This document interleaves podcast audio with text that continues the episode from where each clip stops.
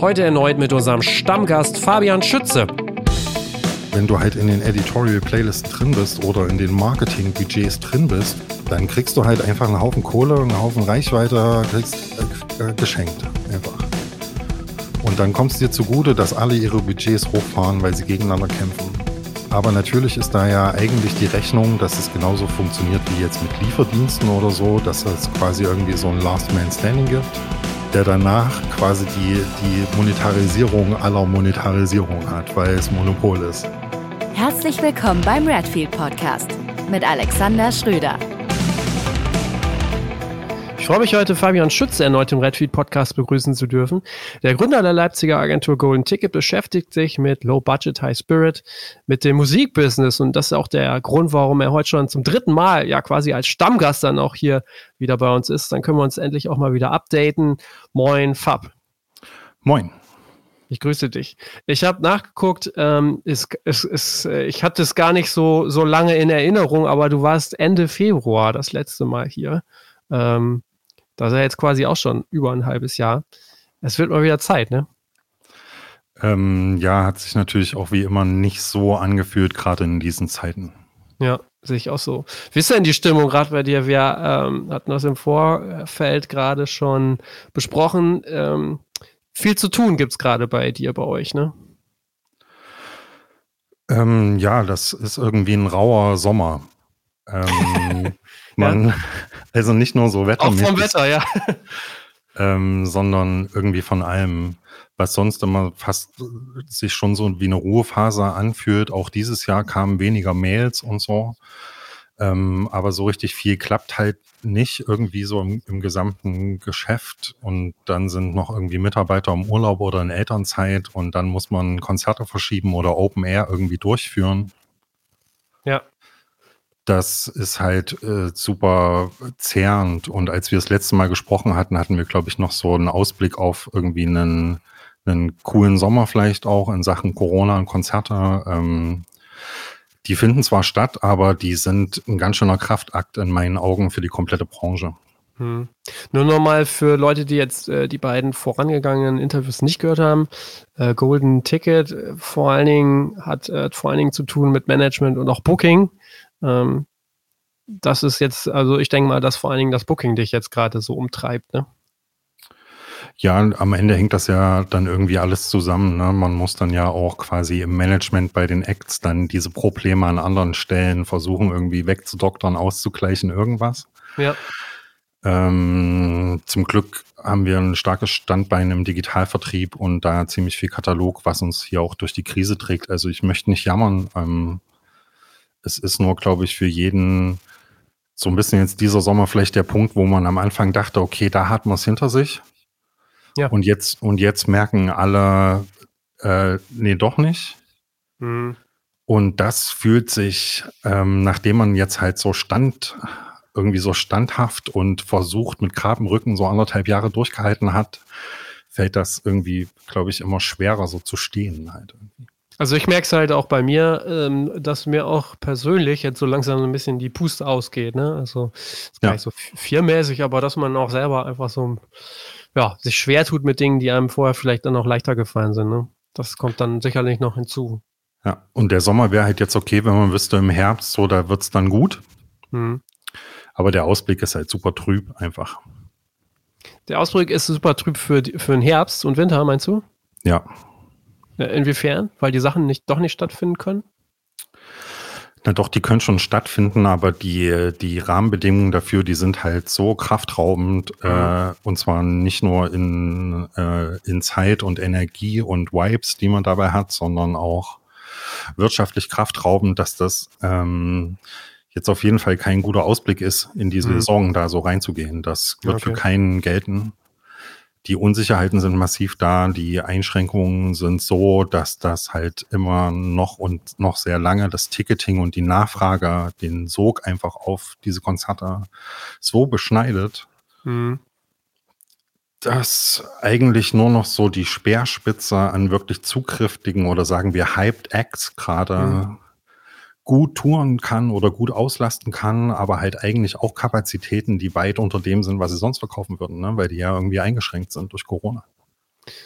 Ja, also das ist jetzt auch das, ähm, was ich so wahrnehme, wenn ich mit anderen Leuten spreche, die dann auch im Booking involviert sind, dass die sagen, am Anfang, ähm, als es quasi diese Corona-Konzerte gab, am Anfang ähm, waren alle relativ begeistert, das lief ziemlich gut und dann brach das aber relativ schnell ein und die Ticketverkäufe sind massiv unter dem geblieben, was man sich erwartet hat oder erhofft hat oder auch was diese Acts dann normalerweise ziehen. Ist das ähm, was, was du dann auch so beobachtest? Ja, wir sehen das Problem vor allen Dingen jetzt indoor. Für so Konzerte sagen wir, die mhm. sind, die finden statt zwischen dem 1.10. und Weihnachten. Da hat ja eigentlich die Politik jetzt gerade, sag ich, gerade in den meisten Bundesländern just in dieser oder in der letzten Woche quasi irgendwelche Verordnungen beschlossen, die dann auch diese Zeiträume erstmals inkludieren. Und damit gibt's jetzt auch erstmals irgendwie sowas wie eine gewisse Sicherheit für zum Beispiel den Oktober oder Teile des Oktobers in vielen Bundesländern. Aber was sich halt zeigt, A, ist das überall anders. Berlin hat heute 2G für Clubs äh, beschlossen, gerade vor einer Stunde oder zwei Stunden. Mhm. Ähm, NRW schränkt überhaupt nicht ein, gerade ähm, Bayern super restriktiv. Und das ist halt ein Klima, in dem kein Endkunde, keine Endkunden Konzertkarte für ein Konzert im Oktober, November oder Dezember kauft. Zumindest nicht in einer Menge oder in einer Nachfragemenge, die halt dafür sorgen würde, dass man weiß, okay, das wird bis dahin. Ja. Da kommen dann so und so viele Leute. Also ich würde sagen, das ist gerade 20 Prozent höchstens der normalen Nachfrage auf die ja. Tickets für ja. Konzerte, die in der kalten Jahreszeit liegen und drinnen stattfinden sollen. Mhm. Und dann wird es halt schwer. Der Club hatte vorher 600 Kapazität, der hat jetzt 200. Und wenn du es dann nur noch mit extremen Mühen schaffst, überhaupt diese 200 Karten zu verkaufen, dann musst du eigentlich ein paar Wochen vorher die Entscheidung treffen, dass du das nicht machst. Ja, ja. Dann nochmal so der andere Blick, wie oder welche Wahrnehmung hast du, ähm, Stichwort so Neustart Kultur oder auch, ähm, es gibt ja teilweise auch regionale oder auch lokale Förderungen. Wie ist so dein Blick darauf? Also für mein äh, Empfinden ist es so, dass diese ganzen Sachen, die jetzt stattfinden, Osnabrück ähm, hatte ich jetzt vor ein paar Tagen das gerade besucht. Das wurde massiv äh, unterstützt und auch mit massivem Einsatz gemacht. Hafensommer äh, heißt das, da ist irgendwie gefühlt jedes Wochenende oder fast schon jeden Tag äh, ist da was. Wie ist da so die Förderung? Also wie ist da so seine Wahrnehmung? Also für die, die das quasi jetzt gerade oder in den letzten Wochen für ihre Veranstaltung hatten, die dann irgendwie auf festen Budgets geplant waren, egal ob Mini-Festival oder so Konzert Reihe, Serie in der Stadt oder irgendwie sowas. Für die hat das, glaube ich, ganz gut funktioniert. Das ist durchgeführt. Da ist auch einfach sicher, dass das Geld kommt. Während in, mein Eindruck ist, dass für die Konzerte im Herbst, wo man quasi jetzt so eine Meldung macht, dass für ein Konzert im November wahrscheinlich ein Fehlbedarf entsteht, der dann irgendwann abzurechnen ist nach Durchführung, die Lage und das Bauchgefühl sehr schlecht ist. Mhm. Dass man da dann irgendwie ja. das Geld sieht in absehbarer Zeit oder dass dann nicht der Pool alle ist, weil halt alle Großveranstalter jetzt im Sommer massiv aus dem Pool abgezogen haben, natürlich auch Gelder. Mhm. Ähm, und ob dann für so eine Mid-Size-Club-Tour im November quasi dann da der bürokratische Aufwand versus Förderquote versus Stress versus zu späte Zahlungen, Trouble, den man damit hat, irgendwie haben, habe ich, habe ich da ein schlechtes Bauchgefühl und auch viele, mit denen ich spreche. Mhm. Und viele sagen dann, okay, wir haben das jetzt im Sommer verbraten, die Herbstkonzerte, wir haben gar nichts mehr übrig oder ähm, wir haben nur so und so viel gekriegt, das haben wir jetzt auf folgende zehn Shows aufgeteilt, der Rest Pech gehabt. Ähm, das ist keineswegs so, dass Olaf Scholz hier jedes Konzert im Herbst in Deutschland bezahlt. Das, äh, auch wenn er das versprochen hat, das, das kann und wird nicht passieren. Und äh, das passiert jetzt gerade schon, dass das nicht passiert. Ja, ja. Okay.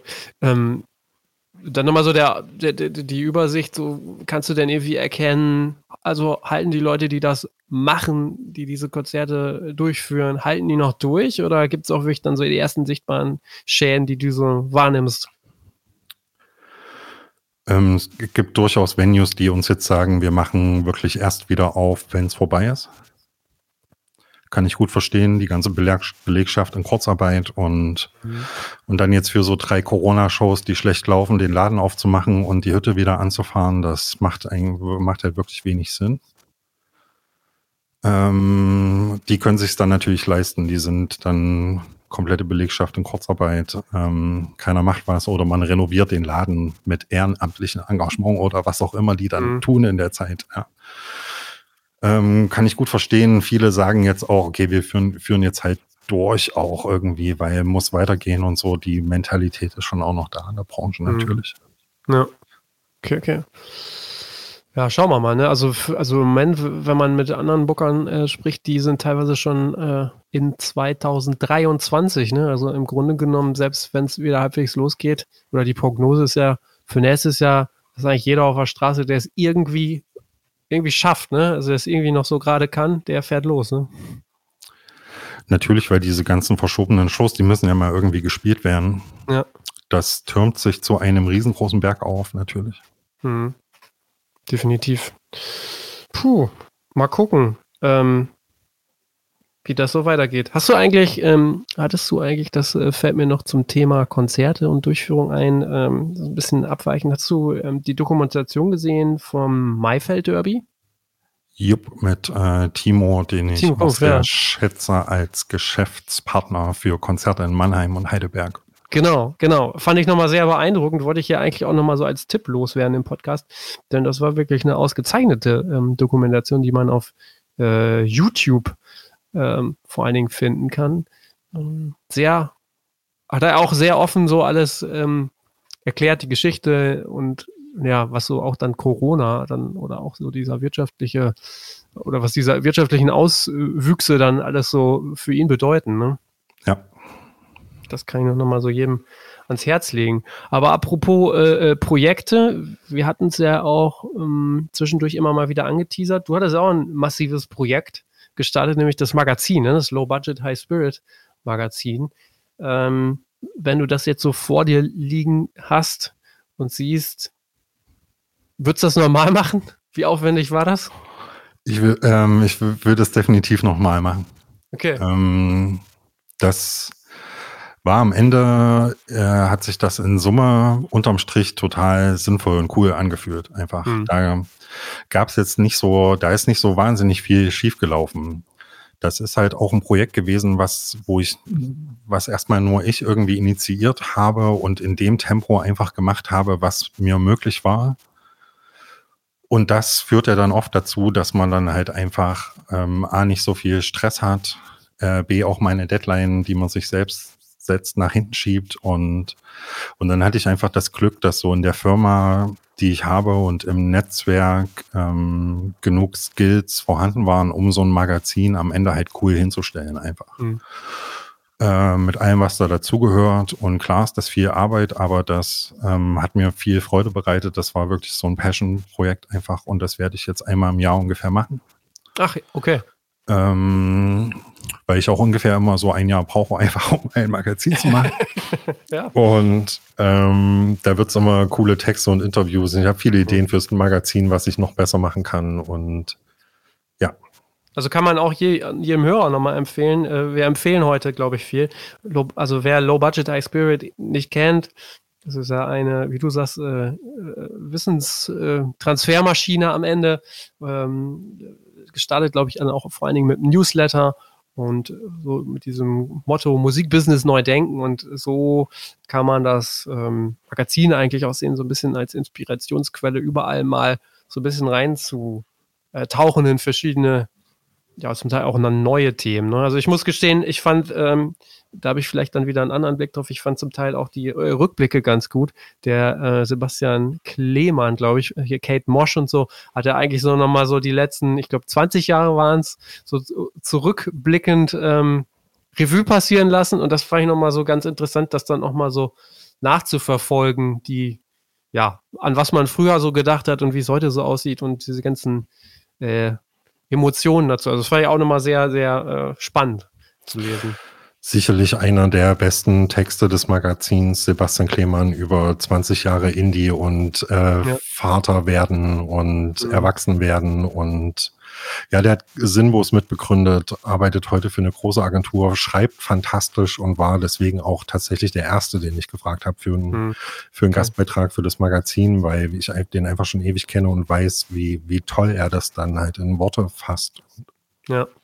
Genau, ich äh, damals zu meiner Zeit als äh, Promoter bei Starcode Promotion bin ich ihm, das kam mir dann nämlich dann so wieder in den Sinn, bin ich ihm über den Weg gelaufen, oder sind wir uns über den Weg gelaufen, damals so kurz, da hat er ja für tonspion.de noch geschrieben. Mhm. Das ist dann auch wieder was, wenn man sich das dann jetzt so vor Augen führt, das war der Inhalt des Magazins, da ging es ja darum, einfach äh, gratis MP3-Downloads aufzuspüren und die Links zu posten, sozusagen. Ne? Ich habe auch neulich äh, gerade erst wieder gedacht, dass Tonspion auf jeden Fall sowas ist, was ähm, mit, wahrscheinlich mit das Einzige, was es gab, als wir irgendwie 2003 im Internet irgendwie Musik promotet haben, was immer noch gibt. Ja, ja das ähm, stimmt weil alle aus der Zeit, die es damals so gab, mir fallen auch dann die Namen auch dann schon nicht mehr ein. Irgendwie, die sind alle früher oder später weg.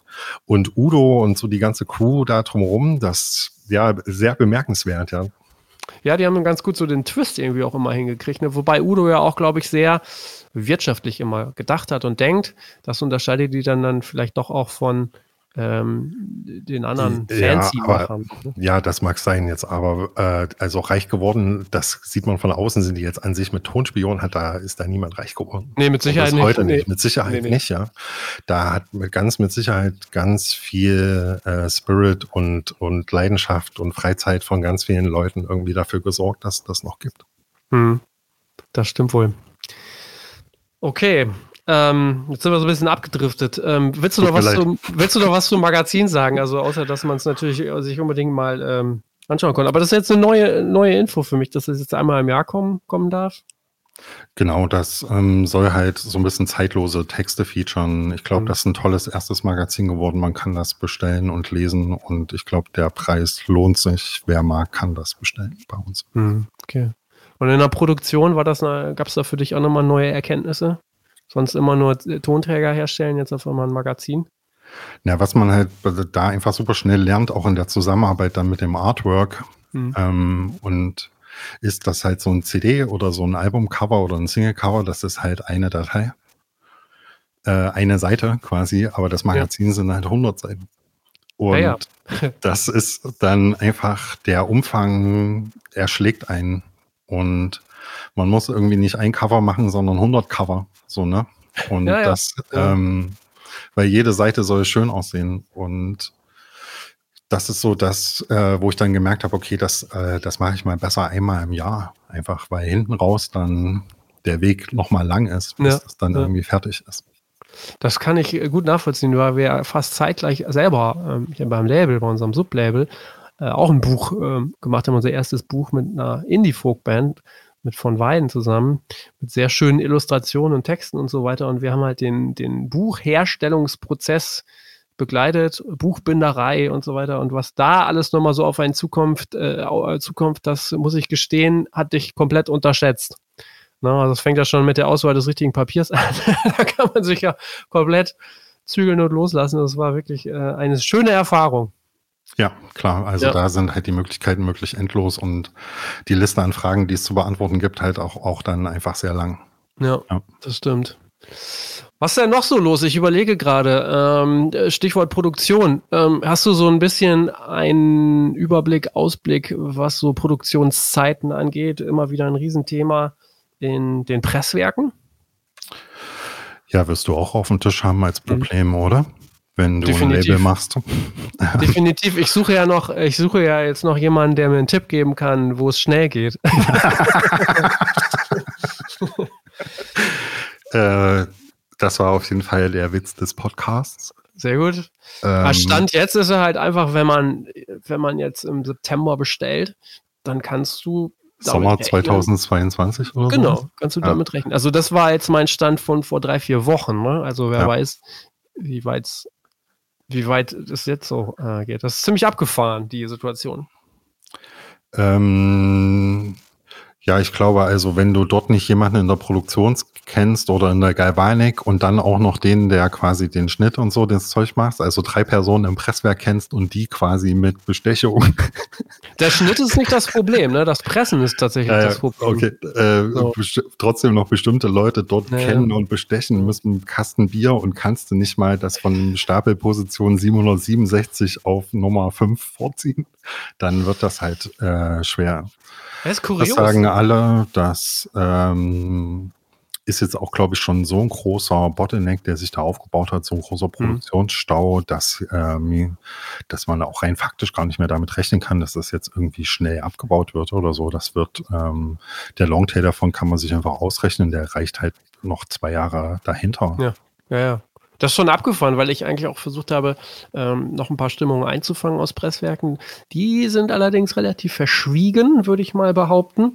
Ähm, aber wenn jemand so richtig zusammenfasst, ist, glaube ich, äh, also es ist, gibt nicht einen Grund, es gibt ganz viele Gründe irgendwie. Ne? Also einerseits ist Ja. natürlich der Rohstoff verknappt, also PVC ganz klassisch. Parallel sind die, steigen die Aufträge. Und äh, es hängt sicherlich auch mit den Kapazitäten zusammen, die eigentlich schon in den letzten Monaten weiter aufgestockt und aufgebaut wurden, ähm, sei es Maschinen, wie aber auch Mitarbeiterinnen und Mitarbeiter. Ähm, und die, die, also mir hat mal so unter der äh, Hand sozusagen jemand gesagt, ne, als ich gefragt habe, wann wird's denn oder wie wird's denn besser? Ähm, jetzt hau ich mal einen raus. Wenn die Majors aufhören, Vinyl zu pressen, dann wird's besser. Das war so ein bisschen die Aussage. Ob das jetzt stimmt, weiß ich nicht. Ähm, aber anscheinend pressen alle gerade viele Schallplatten. Ja, und halt die Majors natürlich dann halt die Volumen. Hm. Das ist schon einfach Fakt. Und dann ist es halt leider so, ich will jetzt auch den Presswerken nicht zu nahe treten, aber ich behaupte mal, die kriegen ihre Skalierung und dem Hinterherrennen der täglichen Sollzahlen, die kriegen dann ihre Qualität nicht einfach mit hochgezogen. Man hört Ja. in der Branche doch sehr, sehr viel über extrem schlechte Testpressungen und dann hinten dran über schlechten Service und so ein achselzuckendes Verhalten der Presswerke, die halt sagen, ey du, wenn du jetzt halt die Testpressung nicht freigibst, dann, dann Okay. presse, presse ich halt einfach die, die nächsten 500 Aufträge, die ich im Buch habe. Hm. Ähm, und da dann halt auch die Produktionsfehler natürlich zunehmen, wenn du schnell Personal anstellst, wenn du schnell deine Kapazitäten hochfährst, neue Maschinen etc. Das geht halt, äh, das ist eine, das ist einfach so ein Handwerk, was das nicht so gut verträgt, Genau. würde ich mal behaupten. Definitiv. Und wenn dann überall noch Hektik ist und äh, dann halt äh, irgendwie äh, 50 Prozent mehr Platten pro Tag gepresst werden als vorher, eigentlich auf denselben Kapazitäten, dann kann, weiß jeder, was passiert. Naja, genau. Was machen wir denn dann? CDs, äh, CDs kauft ja auch immer, kaufen ja auch immer weniger. Äh, aufs Comeback der CD warten, würde ich sagen. Comeback der CD warten. Ja. Sehr gut. Aber ich meine, äh, Vinyl, ich, äh, man hat ja jetzt der Halbjahresreport der, ähm, der vom Bundesverband Musikindustrie äh, kam ja jetzt raus. Vinyl wird da schon auch immer mehr, wenn auch. Das ist immer noch ein kleiner Anteil, das darf man bei, bei allem nicht vergessen. Wir sind jetzt bei 6%, glaube ich, Vinyl. Ähm, es wird mehr und mehr. Aber die CD hält sich trotzdem noch relativ tapfer. Ähm, ja, ja, also man muss halt sehen, dass einfach auf der Schallplatte, das ist, glaube ich, dasselbe Portemonnaie, wo, in dem auch Konzerttickets, aus dem Konzerttickets bezahlt werden. Und, und dann ähm, ist natürlich so ein äh, Sog von den Künstlern da, die halt sagen, supporte mich, kaufe in meinem Online-Shop generelle Metatrends, die halt Direct-to-Customer sind. Die Leute sind durch die Pandemie aware, dass sie dort kaufen. Das sorgt natürlich für steigende Vinylumsätze. Mhm. Und hält auch eine CD einfach stabil oben, weil es natürlich immer noch genug Deutsche gibt, die eine CD kaufen. Ja. Äh, Wird es noch eine Weile geben. Ähm, und daran liegt das dann. Das ist ja auch Teil, Teil des Presswerkproblems dann. Ja. Aber auch vor der CD machen jetzt diese ganzen Rohstoffverknappungen, Ver Verteuerungen machen auch nicht halt. Also ich hatte jetzt letztens nochmal ähm, aus der Druckbranche gehört, dass es zum Teil für die Druckereien gar nicht mehr möglich ist, größere Papierbestellungen abzugeben. Okay. Also ab, ab fünf Tonnen, glaube ich, war das, kriegen die gar keine Ware mehr. Also, ne? Und das auch das hat natürlich dann am Ende einen Einfluss auf, auf CD und ähm, ich glaube auf Holz, ähm, also wollen wir hoffen, dass es da jetzt nicht auch noch irgendwie dramatisch, dramatische Veränderungen gibt, ne? Ja, aber man kann auch trotzdem noch irgendwie eine, eine CD für einen Euro pressen und hat die 14 Werktage später zu Hause, oder? Das weiß ich nicht. Also so ist ja der Standard, ne? Also es kann schon sich noch verändern, denke ich. Okay. Ja. Also, Preis, also Preislisten gibt es dann schon angepasste mittlerweile. Das sehe ich schon so. Naja, oder du machst einfach eine Dis Diskless-Box, ne? Das musst du, glaube ich, nochmal erklären. Ich habe mir das vorhin angeguckt, du hast mir den Link vorher geschickt. Ähm ich musste ein bisschen schmunzeln. Also wir suchen ja alle nach immer neuen Formaten und ich bin halt wirklich darüber gestolpert und ähm, ich, äh, ähm, ich, muss Universal Music da einfach nur gratulieren, dass sie auf die Idee kam, eine Diskless äh, Box zu promoten, wo einfach dann quasi die CD fehlt und ein Download drin liegt. In dieser. In der Hülle. In der Hülle dann am Ende, ja genau. Also es ist, glaube ich, ein normales Booklet dann damit bei. Und ähm, ja, es ist halt äh, Diskless. Kostet natürlich ein bisschen mehr als mit CD wahrscheinlich. Es kostet Weil es was Besonderes ist. Genau. Ja, ich musste ein bisschen schmunzeln. Aber gut, ähm, Sie wissen, was Sie tun. Ähm, apropos Verkaufen, lass uns doch mal vielleicht gerade über äh, Vertrieb, Vertrieb sprechen. Du hattest es eingangs gesagt, der ähm, Backkatalog, der digitale Backkatalog, ähm, der war für, für, für euch, wie aber auch für uns dann im Grunde genommen auch nochmal ein ganz wichtiges Standbein. Wenn du jetzt nochmal so die letzten Monate rückblickst, ähm, ist das stabil geblieben? Ja, aber wir sehen tatsächlich quasi Monat für Monat Alltime Highs. Okay. Sogar. Ja. ja. Abgefahren. Also mindestens immer im Zwölfmonatsvergleich zurück, also quasi Vergleichsmonat Vorjahr mindestens, wenn nicht sogar global, also einfach immer wieder Alltime Highs. Ähm, jetzt nicht mehr mit 30 Prozent Sprüngen, sondern vielleicht mit drei bis fünf Prozent von Monat zu Monat, aber das ist halt von Monat zu Monat. Ne? Mhm. Ähm, tatsächlich, ähm, und das ist ja auch quasi was, was, ähm, was es den Majors äh, so gut die Sonne auf den Bauch scheinen lässt. Ähm, der globale Konsum und so weiter, der ist, der ist natürlich äh, getrieben durch die Pandemie extrem durch die Decke gegangen und hat sich auf einem komplett neuen Niveau stabilisiert. Hm. Ähm, ist, ist das das eine, beziehungsweise ich denke halt auch, das ist ja sicherlich halt auch einfach, dass diese Plattformen wie Spotify weiterhin wachsen ne? und äh, neue Märkte erschließen, neue Mitglieder ähm, dazukommen und das einfach dadurch dieser Wachstum auch nochmal generiert wird. Ne?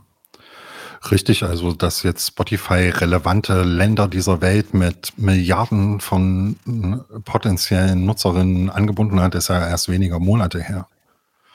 Ähm, für die globale Musikindustrie, wer den Content dafür hat, weltweit quasi in diesen Kulturen, Kreisen oder ähm, Ländern oder Territorien oder Kontinenten gehört zu werden, äh, die können sich natürlich freuen, dass jetzt überhaupt erstmal Afrika anfängt zu streamen. Mhm. Ähm, oder dass ähm, in Indien halt wahrscheinlich in zehn Jahren 800 Millionen Menschen oder irgendwie sowas gegebenenfalls für Musikstreaming Geld ausgeben. Die Frage ist natürlich, wie viel, weil ein Spotify-Abo-Stand heute in Indien ist, glaube ich, 2,99 Dollar umgerechnet mhm. oder irgendwie sowas. Mhm. Und dann die Royalties dort natürlich auch viel kleiner. Ähm, aber das sind halt Potenziale, das sind die gleichen Potenziale, die quasi Spotify-Aktionäre dieser Aktie trotz auch All-Time-Highs quasi einfach weiter nach vorne peitschen lassen, weil dort einfach Marktpotenziale liegen, die enorm sind. Hm. Ja, das haben wir vor allen Dingen bei der Osteuropa-Erweiterung auch nochmal gesehen, Russland und so. Russland das, super stark, ja. Ja, ja. das haben wir auch gesehen, definitiv. Das ging so von null, von null auf, weiß nicht, Top 5 so ja. bei uns. Haben wir auch in vielen Genres gesehen, tatsächlich. Ähm, auch dass da Apple Music dann jetzt quasi Marketingdruck von Spotify kriegt, das merkt man dann und so, dass da profitiert man tatsächlich von so ein paar, ähm, paar, paar Sachen, mit denen man eigentlich quasi gar nicht so richtig was zu tun hat. Mhm. Wobei wir jetzt zum Beispiel auch äh, festgestellt haben, dass Apple Music anscheinend äh, jetzt ähm, ein bisschen gegensteuert. Also äh, von Apple Music, äh, Music haben wir in den letzten Monaten sehr viele Aktivitäten auch nochmal gesehen. Ja. Das ist sehr wohlwollend äh, festgestellt. Klar, das ist jetzt, äh, der Kampf ist ja eröffnet. definitiv mhm. jetzt auch richtig, ähm, was einfach quasi übers Produkt hinausgeht, also quasi eine, eine App für Audio-Streaming anzubieten. In unterschiedlicher Qualität. Ja.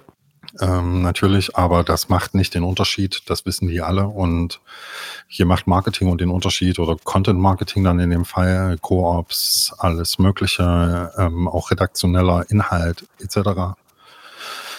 Ähm, und wenn man Glück hat und man da unter den er erleuchteten Auserwählten ist, dann profitiert man davon, ja. ja also ich glaube ja immer, ähm, viel Eigenpromo äh, oder viel Promo können ja diese, diese genannten Player vor allen Dingen mit ihren Playlisten machen. Ne? Also Apple Music, wenn die einfach alle Künstler immer schön in den Playlisten promoten, dann lassen die sich ja quasi selber promoten, während Spotify äh, teilweise Wochen oder Monate lang bestimmte Positionen äh, Editor, Playlist-Editoren irgendwie gar nicht, äh, gar nicht mehr besetzt hat anscheinend. Also zum Teil gibt es Playlisten, ähm, so für unseren Bereich, also für so Metal, Metalcore-Bereich, die dann wochenlang nicht aktualisiert wurden zum Teil. Man sagt unter der Hand tatsächlich, das sagen die Daten, dass man zum Beispiel solche Mood-Playlisten, ich weiß nicht, äh, Metal, ob das jetzt eine Mood-Playlist ist, wahrscheinlich das falsche Wort. ähm, da ist tatsächlich so, der, der, der Nutzer oder sagt quasi, die Daten sagen, aktualisiere sie nicht. Ja, ist das ja. so? Ja, gut, ja, beim Mood verstehe ich das. Also alles, was so Listening, Playlist in the Background ist, in unterschiedlichen Genres oder auch so Folk-Playlisten oder ähm, hm. es gibt so eine, die heißt Kaffeehausmusik oder irgendwie ja, sowas. Ja, genau. ne? ähm, da ist es offensichtlich so, dass da der Algorithmus äh, gelernt hat, du, wir aktualisieren die Playlisten nicht. Das funktioniert noch besser, als sie zu aktualisieren. Okay, das ist schon wieder neue Erkenntnisse. Mhm. Habe ich gehört. Er grinst. okay, okay. Dann lass uns doch nochmal vielleicht einen Blick aufs, äh, auf, äh, von, von digital wegnehmen und zumindest nochmal aufs Physische äh, gehen. Ähm, wir haben in den letzten Monaten äh, gemerkt, dass Direct to Customer einfach weiterhin eine gute, gute Sache ist. So und für uns einfach perfekt funktioniert, während im Handel es immer schwieriger wird. Wie ist so dein Überblick äh, oder dein Einblick in, in diese Geschichte? Ja, ich fand das super spannend, dass ihr das gemacht habt. Ähm, ich habe gerade gesehen, der geschätzte Hannes von Inc. aus Österreich, aus Wien, war ja auch schon im Podcast. Genau, dass die jetzt einen Fulfillment anbieten ja, für kleine Indie-Artists. Mhm. Und ich weiß gar nicht, macht ihr auch das Fulfillment? Ja, ihr verschickt dann für die Künstler auch, ne? Alles aus eurem Lager, aus eurem genau, Office. Ja, aus, ja, genau. Ja, ja, genau. Ähm, und diese Kombi quasi dem, dem Act A, einen hochwertigen Online-Shop, der alle Herausforderungen, die man heutzutage da so hat, wenn man den bauen will, quasi erfüllt, professionellen Checkout, Zahlungsmöglichkeiten, Automatisierung etc. Plus die professionelle Versandstrecke und die ganze Abwicklung und dann einfach nur noch hinten zu accounten und auszuschütten zu Gutschriften. Ähm, ich glaube, das ist total gut einfach. Ähm, mhm. Weil Direct to, to Consumer ist ähm, der Weg der Zukunft für viele Indie-Acts und es wird noch viele gute Produkte geben, die man da so verkaufen kann, wenn man clever ist. Auch über Tonträger hinaus. Definitiv, ja. Und die wenigsten werden es aber schaffen, selbst mit einem Shopify oder so, das sich so hoch zu customizen, dass das dann geil ist und dann auch noch dreimal die Woche mindestens zu verschicken und dann sieht das gut aus, dann stimmt die Verpackung, das Verpackungsmaterial, ist, ähm, ähm, dann hast du heutzutage ja viel einfach DHL-Schnittstellen, die ganzen, das ganze Zeug, dann irgendwelches SEU-Tracking, Kleinstpakete und der ganze Nerv und Zoll, Zoll in die ja, Schweiz ja. und so. Du kennst das alles. Und denen das abzunehmen, und dafür eine Lösung anzubieten, die quasi in ein Label dir integriert ist oder sogar einfach als Dienstleistung, als Produkt so verkauft wird, das ähm, finde ich sehr clever von dir. Und von ja, Hannes danke. zum Beispiel auch. von Hannes, glaube ich, eher. Ähm, wir haben übrigens, wir hatten ja, aber du hast ja auch ja. sowas wie ein Fulfillment Center, weil wie viele Acts habt ihr? Was hast du da in Ordervolumen? Verrätst du sowas? Du hast ja nee. schon ein bisschen was pro Woche einfach, ne? Was ja, ja, klar. Und, und wenn du Pre-Orders von einem der großen zwei, drei Acts hast, äh, dann schippst du auch mal in dem Peak richtig hunderte Absolut. von Items raus. Ja, ja, klar. Und das machst du halt nicht einfach so, vor allen Dingen machst du es nicht einfach so das ganze Jahr. Und ähm, da bündelst du ja quasi auch, du hättest ja auch die Voraussetzungen, eigentlich alle Möglichkeiten, um den Service auch nochmal zum Beispiel extern anzubieten, theoretisch. Zum, Ja. Ja, ja, genau. ähm, weil du hast die Versandstrecke, du hast die Schnittstellen, du hast, äh, ne, hast alles, was du brauchst dafür. Hm, das stimmt. Wir haben jetzt auch die äh, Merch-Bar-Anbindung, ne? Ich glaube, wir hatten im letzten Darüber- drüber gesprochen. Ja, Ja. darüber musst du erzählen, weil da weiß ich wenig drüber und wahrscheinlich auch viele in Deutschland Ja. ist das nicht so auf dem Radar einfach. Es ist äh, ein bisschen kurios, da ka- kann ich wirklich aus dem Nähkästchen plaudern. Also diese Anbindung sorgt ja in erster Linie dafür, oder der Grund, warum wir diese Anbindung gemacht haben, ist natürlich, wenn man bei Spotify guckt, gibt es immer so drei ähm, Produkte, die da angezeigt werden, die man dann kaufen kann über Merchbar, über diese Merchbar-Seite. Ne? Ähm, und äh, da, da, da muss man erstmal gucken, wie man da überhaupt rankommt und dann muss man sich da irgendwie anmelden und irgendwann kriegt man dann auch mal ein Go oder man kriegt irgendwie gar nichts. Also wir haben das monatelang versucht und diese Anbildung, Seinen Äh, eigenen Online-Shop verifizieren und onboarden zu lassen dort oder was? ich muss gestehen, es, es sieht zwar immer total groß und professionell aus, ist aber total anonym und auch sehr undurchsichtig, muss ich gestehen. Also dahinter steht am Ende natürlich merchbar.com, also das ist auch nochmal so eine Art, sieht aus wie ein Shop, aber du bestellst letztendlich in den einzelnen Shops, die da eingebunden sind. Das ist wie eine Plattform und es funktioniert. Ich muss gestehen, ich weiß nicht, ob es funktioniert, wenn du keinen Shopify-Shop hast. Ähm, aber wenn du einen Shopify-Shop hast, dann in, ähm, installierst du einfach nur eine App und dann werden deine Produkte einfach weiter ge, äh, Ah, okay, exportiert. So. Okay. Ja, Genau. Und dann werden die Preise nochmal angeglichen. Ansonsten ist es relativ intransparent, muss ich gestehen. Also was so Abrechnungen ge- angeht, ähm, und so weiter, da ist- finde ich sehr schwierig. Also wir sehen vor allen Dingen in den USA äh, mehr Verkäufe. Also das funktioniert sozusagen international vor allen Dingen, also dass die Verkäufe aus den USA kommen. Ähm, ja, das ist so erstmal das erste Fazit. Aber ansonsten, wie gesagt, ist es sehr undurchsichtig in meinen Augen. Also sehr anonym dann auch. Und habt ihr schon Auszahlungen dann davon gekriegt? Siehst du, was die da an Ja. Share dann wegziehen und sowas? Ja, ja, also das ist im Vorfeld klar. Also ähm, ich Okay. muss gestehen, da habe ich mich jetzt nicht vorbereitet. Das kann ich dir gerade gar nicht sagen. Aber man zahlt, es gibt so mehrere Programme. Ähm, ich glaube drei Programme.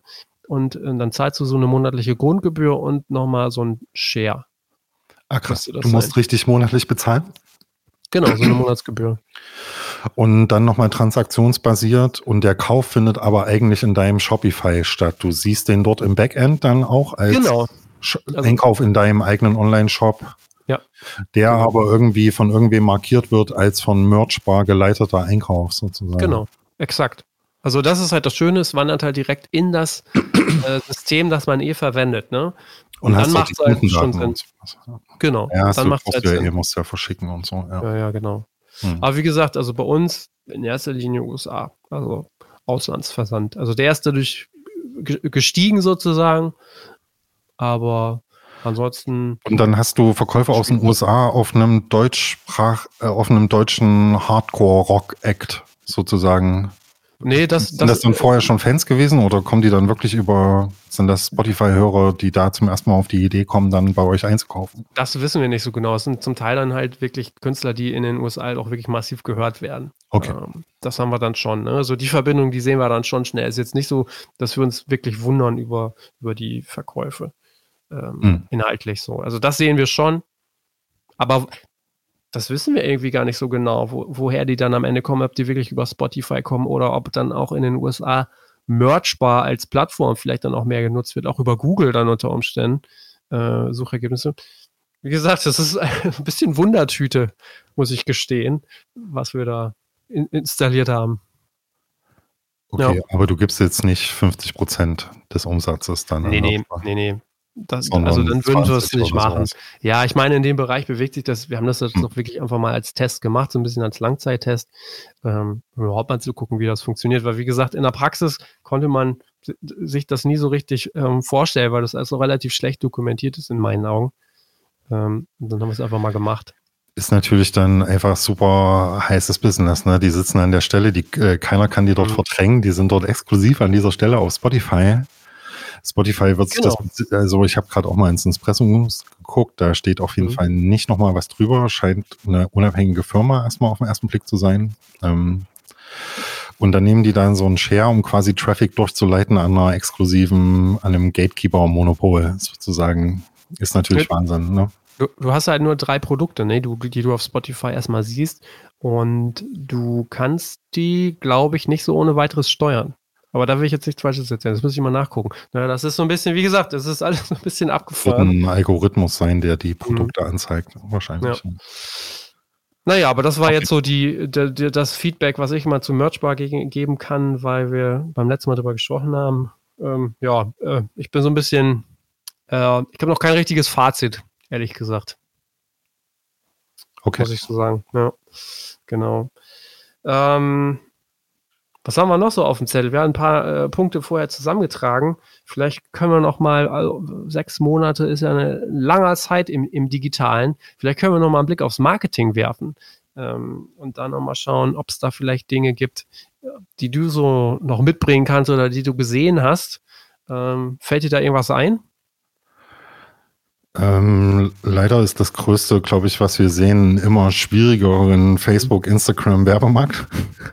Ja. Ähm, ja, auf jeden Fall. Also der ist so, so übersatt, dass es echt, dass ich fast vor jeder Anzeige denken wir so langsam drüber nach, machen wir das jetzt nochmal so mhm. halt.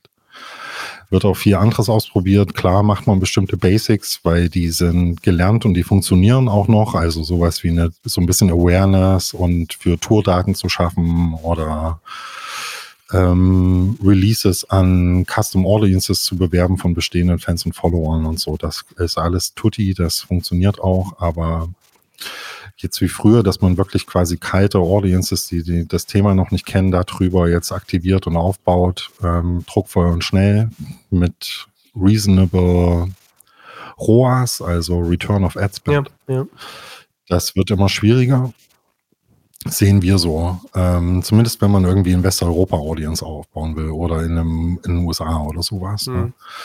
Ähm, ja, das, äh, das versteht jeder, der sein Handy anmacht und Insta in Instagram geht in die Stories. Also musikaffine Nutzerinnen, die würde ich behaupten, jeder zweite, jeder dritte Story-Part ist eine Ad von was, was ich noch nicht kenne. Irgendeine Playlist, irgend, irgendwas so. Und ähm, wie soll man da noch durchdringen? Ich glaube, da braucht man einfach wirklich eine außergewöhnliche Story. Da geht das schon noch oder außergewöhnlich guten Content und mhm. eine gut geshapte Marke und eine gut geshapte Strategie, dann geht das schon, aber man guckt sich jetzt schon vermehrt um. Ne? Wir machen jetzt die ersten Projektsprints und Testruns auf TikTok. Ja, genau. Ähm, wir haben auch viel Pinterest getestet, zum Beispiel im letzten halben Jahr. Okay. Hm.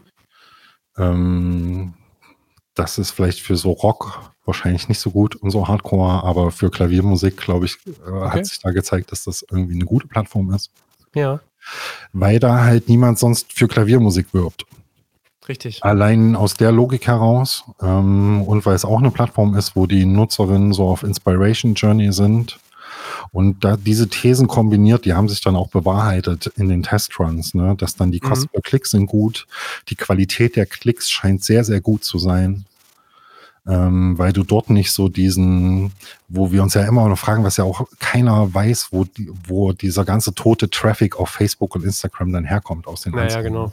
Ja. Weil wenn man auf Traffic optimiert und den auf eine Landingpage schickt und da irgendwie Google Analytics hinter hat, dann sieht man einfach, dass irgendwie 90 Prozent dieses Traffics ähm, halt wirklich knallhart Bounce Rate hat, also super schnell weg ist oder überhaupt nicht dort richtig ankommt in der Spotify-App, wo man es hin will und so, das ist schon schwierig. Ne? Das deutet, deutet das dann auf Bots hin, dann, oder? ähm, ja, Urgent Clicker, keine Ahnung. Urgent Clicker. ja, die aus Versehen draufklicken. Ach so. Ja. Ne, also so, ja. Mhm. Okay. Hast du mal, äh, ich bin drüber gestolpert, wir haben es noch nicht getestet, wir wollen es aber mal machen, weil ich glaube, das ist für das, was wir machen, könnte das doch recht interessant äh, sein. Ähm, hast du dich mal mit äh, Werbung auf Reddit beschäftigt, zufälligerweise? Noch nie. Okay. Wir haben Reddit immer mal auf der Liste, wenn man so ein bisschen Guerilla-mäßig irgendwie was mhm. machen will, aber das hat bis jetzt nie so richtig gezündet. Ich glaube, da müsste man sich dann auch wirklich hinterklemmen und so. Das waren mhm. immer so, ich glaube, auch so halbstark probierte Sachen, die deswegen mhm. auch nicht so geklappt haben. Ähm, aber es gibt so Beispiele, zum Beispiel hat, hat jemand so eine ähm, Studying-Playlist so viel über Reddit aufgebaut, weil der dann halt in so Studentenforen und so die platziert hat als tolle Musik zum Hören beim ja. Studieren. Ne? So. Okay. Da gibt's dann so Best Cases einfach oder dass jemand so eine Basketball-Playlist über so Basketball-Threads Weißt du? Ah, okay, okay. Ja, so Hip-Hop okay. auch, ne? Irgendwie, das, das habe ich gelesen, ja. fand ich clever. Und aber ich glaube, da musst du halt dann auch den Reddit-Account haben, der aktiv ist, der erstmal aufgebaut ist, der überall mitdiskutiert. Ja, du genau. kannst nicht einfach einen Account anmelden, dann einen Thread aufmachen und zwei Posts und dann denken, Reddit ist dein Heilmittel für Reichweite. Ja, ja. Ähm, oder nur ins richtige, nur in den richtigen Thread gepostet und die Sache knallt. Das, so funktioniert das nicht. Ich glaube, man muss dann auch Reddit-User sein. Im Wortsinn. Ja, die Plattform verstehen, mit dabei sein, long-term, so wie bei allem halt, ne? Ähm, mhm. Mhm. Aber klar sind das Umfelder. Ich weiß, dass man da werben kann, aber da hat sich bei mir auch noch nicht so richtig erschlossen, wie das so funktioniert. Ja. Ähm, ist ja auch, glaube ich, eher eine Plattform, wo ich sagen würde, das ist englischsprachig. Ähm, ja, ja, sowieso. Da sind sie so Amis und ja. so unterwegs. Ne? Hm. Ja. Okay. Ja, nicht nur Amis, ich glaube, eine massive internationale, globale Audience. Mhm halt hauptsächlich männlich. Das muss man sehen, genauso wie Pinterest mhm. hauptsächlich weiblich ist. Ne? Ja. Man muss dann halt auch immer Plattform und Thema fit haben. Aber Reddit ist natürlich wahrscheinlich irgendwie 80 Prozent männliche Nutzer. Mhm. Aber die sind über alle Metropolen der Welt verteilt und sind auf einer Art, äh, sind die passionate Weißt du, also die haben ja. Leidenschaft für irgendwas. Das sind meistens Spezialisten, die in ihren Hobbys spezialisiert sind, sehr, ne, sehr ausdifferenziert, sehr nerdy, sehr leidenschaftlich. Ähm, und die sind natürlich mit der richtigen Sache auch gut aktivierbar, weil das halt nicht so äh, ähm, deutsche Herbert Grönemeyer-Fans sind. Ja, ich glaube, Deutsche Auf Facebook sind getargetet oder irgendwie sowas, weißt du? Ja.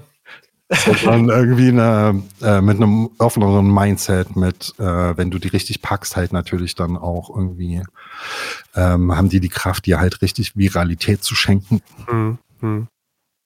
Okay. Ja, ich glaube, Deutsche sieht man auf Reddit eher weniger, ne? Ja. Okay.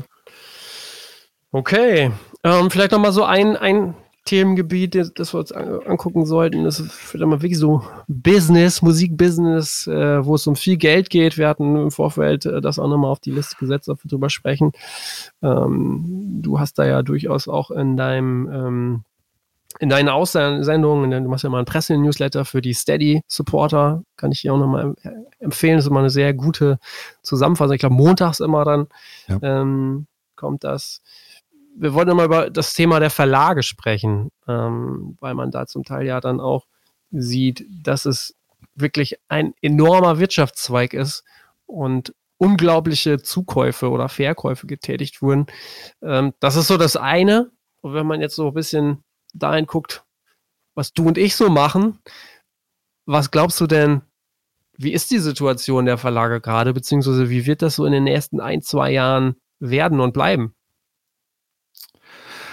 Ich glaube, man muss das erstmal so auseinanderhalten, weil das sonst missverständlich ist. Wir sprechen jetzt hier nicht über kleine deutsche, mittelständische mhm. äh, Verlage oder KMUs oder irgendwie sowas, ne? sondern über quasi große Katalogverkäufe von riesengroßen Rock-Dinosaurier-Acts oder Pop-Dinosaurier-Acts wie halt Queen oder Red Hot Chili Peppers oder so oder, oder Bob Dylan-Katalog oder, mhm.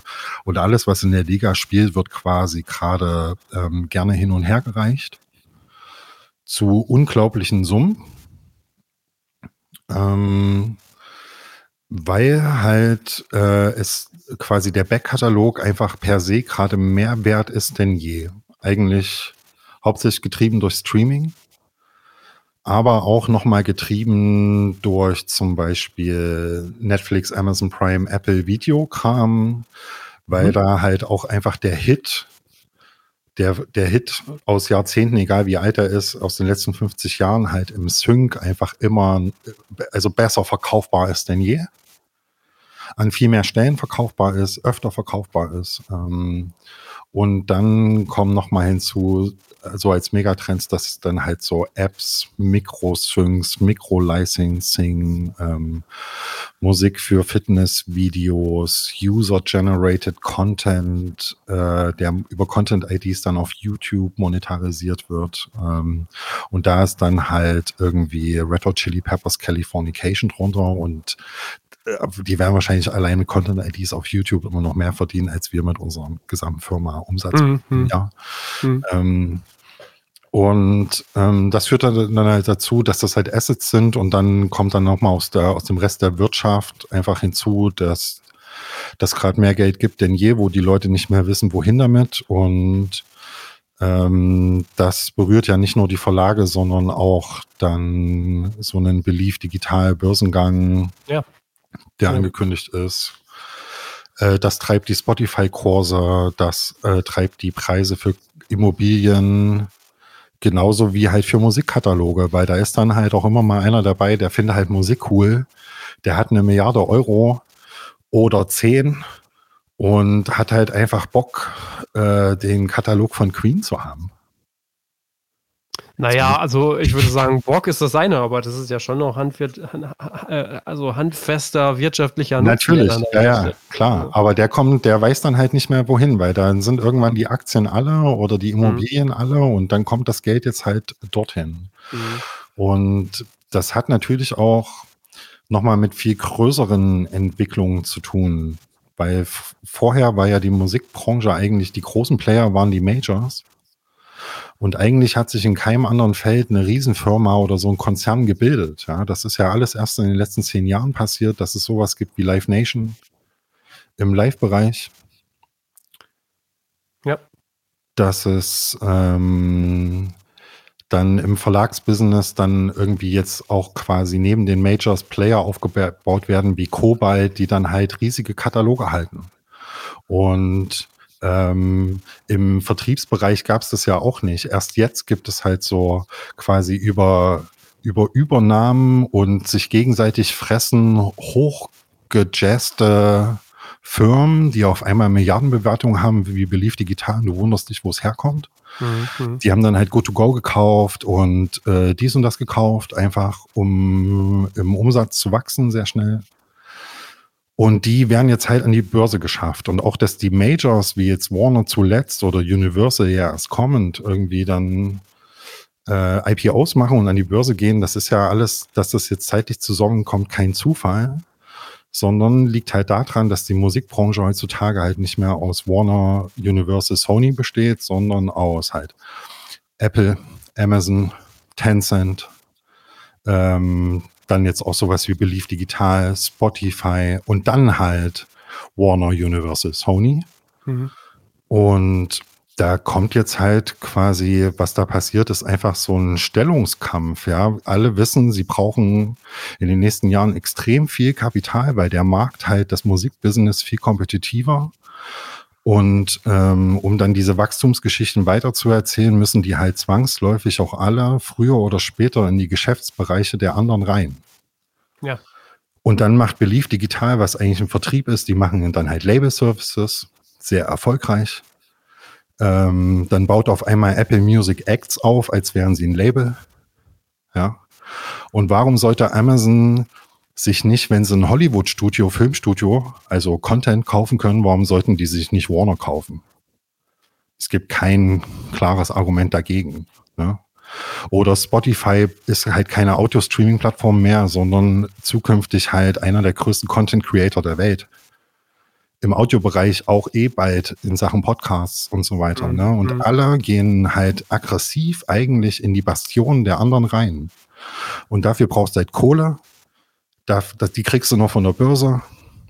Und da kann es gut sein, dass dann Kobalt vielleicht auch in Anführungsstrichen nur das Motiv hat, sich jetzt schön zu kaufen für einen Exit an halt Apple, für einen Exit an Spotify oder was, weil es für diese Riesenplayer natürlich Sinn macht, einfach sich weitere Teile der Wertschöpfungskette und dann halt einfach den Inhalt, die Rechte zu kaufen. So wie sie das auch mit Filmen gemacht haben, werden sie es halt auch mit Musik tun. Das ist irgendwie glasklar. Und das sind dann die Sachen, die da jetzt gerade passieren. Einfach. Mhm. Ja, nochmal spannend, so in dieser Zusammenfassung auch zu hören.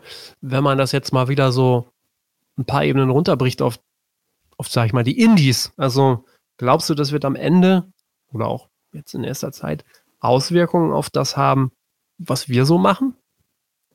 Oder ist das wirklich völlig losgelöst auf einer ganz anderen Ebene? Ähm, äh, wie gesagt, gerade sehen wir, glaube ich, bestimmte Leute mit bestimmten Katalogen halt einfach die positiven Effekte davon. Mhm wie wir es vorhin hatten, wenn du, zu, wenn du halt in den Editorial Playlisten drin bist oder in den Marketing-Budgets drin bist von denen, dann kriegst du halt einfach einen Haufen Kohle, einen Haufen Reichweite, kriegst äh, äh, geschenkt einfach. Und dann kommt es dir zugute, dass alle ihre Budgets hochfahren, weil sie gegeneinander kämpfen. Ähm, aber natürlich ist da ja eigentlich die Rechnung, dass es genauso funktioniert wie jetzt mit Lieferdiensten oder so, dass es quasi irgendwie so ein Last Man Standing gibt der danach quasi die, die Monetarisierung aller Monetarisierung hat, weil es Monopol ist. Ähm, ja, richtig. Und ja, da glaube ich, dass diese Theorie fürs Musikbusiness dann nicht so richtig aufgeht. So. Ich glaube, das funktioniert dann nicht so einfach wie mit Lieferando, dass die dann einfach, dass denen dann so ein Land gehört und es gar nichts anderes gibt. Ähm, und klar wird das irgendwann einen Effekt trotzdem haben, der unten ankommt, weil die Industrie halt immer globaler wird, weil die dadurch sich dann halt ihre Offices in Deutschland dann halt irgendwann schenken. Ich glaube, da gibt es auch schon Anzeichen dafür bei bestimmten Plattformen, dass man dann halt sagt, okay, man konsolidiert jetzt mal Kosten, weil man braucht ja Geld für Marketing. Ja. Ähm, wir richten uns mal hier so fünf Leute in London ein, die werden dann Europa managen, ja, und dann ist halt passé mit Ansprechpartnern, passé mit Editorial Playlists, mhm. passé mit Menschenkontakt. Dann, und da ist der Weg ja schon weit gegangen, dann entscheidet ja nur noch der Algorithmus und dann wird es natürlich schwer für jeden, der so in der Nische oder so spezielle Sachen macht oder auf Deutsch Musik macht oder ähm, äh, Genres macht, die halt nicht gutiert werden per se im Streaming durch ihre Genre-Mechaniken. Das ist nochmal ein ganz gutes Stichwort, um da vielleicht nochmal einmal kurz äh, das Thema dann auch äh, wieder einmal also abzuschweifen. Glaubst du denn, ähnlich wie in so anderen Bereichen, dass es zum Beispiel beim Streaming noch ja quasi so Nischen gibt, die man eigentlich noch erschließen könnte, wenn man irgendwie ganz clever agiert? Oder ist es einfach so, naja, eine Nische, die nicht funktioniert, die funktioniert halt nicht. Also, keine Ahnung. Ähm, doch, doch. Ähm, ja. Doch, das geht auf jeden Fall. Man braucht halt nur tiefe Taschen, glaube ich, inzwischen mhm. und wirklich sehr cleveres Marketing. Mhm. Weil nur, dass die Nische gut ist und da ist, das heißt noch nicht, dass du dann auf dem Smartphone der Nutzerin durchdringst gegen die 100 anderen Ads. Das ist halt das Problem so ein bisschen. Mhm. Aber ich glaube schon, dass jetzt gerade so zum Beispiel so Special Interests Playlisten, auch von Spotify sieht man dann sowas wie Jazz Funk oder irgendwie so. Ja, genau. Da habe ich mhm. zum Beispiel auf dem Radar 100.000 Follower oder so auf der Playlist, aber die hören massiv und die, das sind auch die, die richtig konvertieren, noch in Follower für den Act. Äh, weil du dort auch irgendwie Musikliebhaber da runter hast. Einfach, mhm. die dann wirklich gucken, was das gerade war, was sie da gehört haben. Ähm, ja, okay.